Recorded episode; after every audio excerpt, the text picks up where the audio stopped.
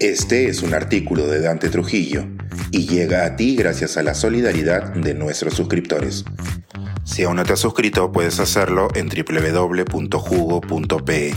Ahora puedes suscribirte desde 3 dólares al mes. Una cazadora de luz. Ensayos, novelas, exposiciones ponen por fin en valor a Gerda Taro, la primera fotógrafa de guerra. La imagen más famosa, el icono de la Guerra Civil Española, fue tomada el 5 de septiembre de 1936 en un paraje rural de Cerro Muriano, Córdoba. Muestra el momento en que un combatiente del bando republicano es herido de muerte. Más allá de su valor propagandístico, se trata de una fotografía de gran dramatismo.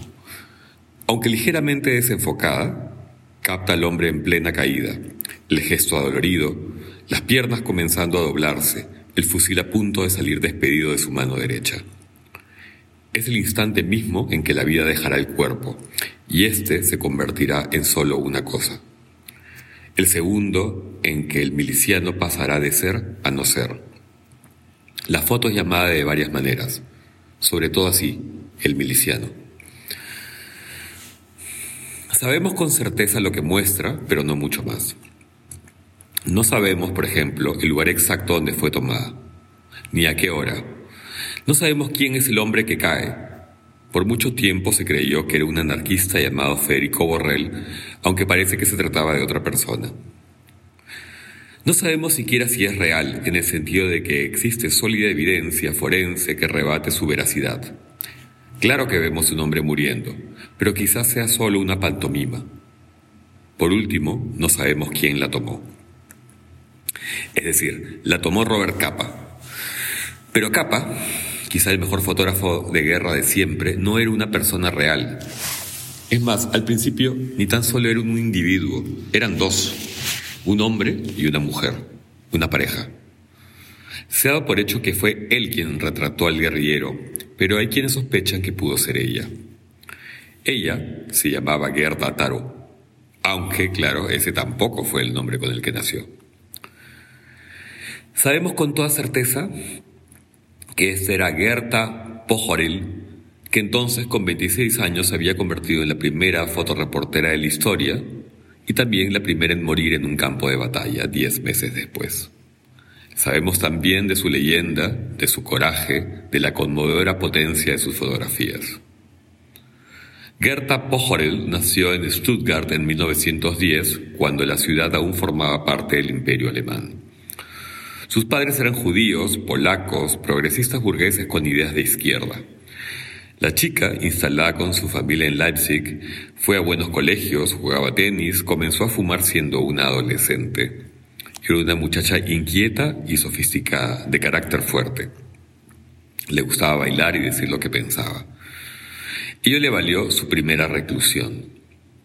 Con el ascenso al poder del nazismo, se marchó con una amiga a París. Hay vidas que parecen avanzar al encuentro de la predestinación que les ponen puntos fijos del camino a la vocación, el amor, la oportunidad y hasta la muerte. La de Gerta, por ejemplo. En París trabajó como au pair, traductora y mecanógrafa del psicoanalista René Spitz. Muy pronto, la joven rubia, bajita y atractiva se dejó seducir por el ambiente bohemio y antibelicista que se vivía en los bulevares y las terrazas de las bracerías, donde una noche de septiembre de 1934 conoció a un Nobel fotógrafo húngaro llamado Endre Ernst Friedman. Este también era judío y de izquierda. No llegaba a los 21 años, tres menos que ella, y era bastante guapo. De inmediato, sin tiempo de darse cuenta, estaba enamorados. Mantuvieron una relación tan intensa como liberal, entre fiestas y mítines políticos, enérgica y sinérgica, él buscaba cachuelos y ella se encargaba de arreglarle las cuentas, de administrarle la existencia. Ella le enseñaba idiomas y buenas maneras y él los rudimentos de su oficio, que la chica aprovechó con una aplicación de siempre, a tal punto que para 1935 ya tenía trabajo en la agencia, en la agencia Alliance Photo. Poseía un talento innato que el poeta José Bergamín reconoció cuando dijo que era una cazadora de luz. Endre mantenía sus colaboraciones en diversas revistas del sesgo socialista, pero entre ambos seguían ganando poco, y fue así que ella tuvo una ocurrencia como un flash. Inventaron un fotógrafo estadounidense llamado Robert Capa, que le sonaba a Frank Capra, un tipo tan prestigioso y cotizado que recibía encargos solo a través de sus agentes, casualmente Gerta y Entre. Desde entonces, desde ese momento, no solo les comenzaron a llover las comisiones, sino que pudieron cobrar tres veces más que siendo solo ellos mismos. La farsa duró poco, pues el mundo de los periodistas siempre ha sido chismoso y se sabe que los gitanos no se leen las manos entre sí.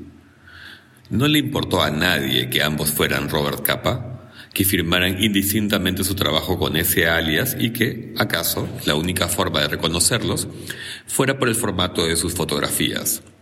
Endre solía usar una Leica que le permitía movimiento y resultaba en imágenes horizontales, y Gerta prefería las Rolleiflex de 6x6 con sus postales cuadradas. Además, pronto llegaría el real momento de la verdad. El 17 de julio de 1936 estalló la Guerra Civil Española y la pareja de aventureros, comprometidos emocional y políticamente, llegaron a Barcelona dos semanas después. Luego estuvieron en Madrid y Andalucía, donde se tomó la foto del miliciano, siguiéndole el paso sobre todo al ejército republicano. Y sucedió entonces lo inevitable, que entre los viajes relámpago que debían hacer a París y las distintas comisiones que el conflicto exigía, comenzaron a separarse, al menos profesionalmente.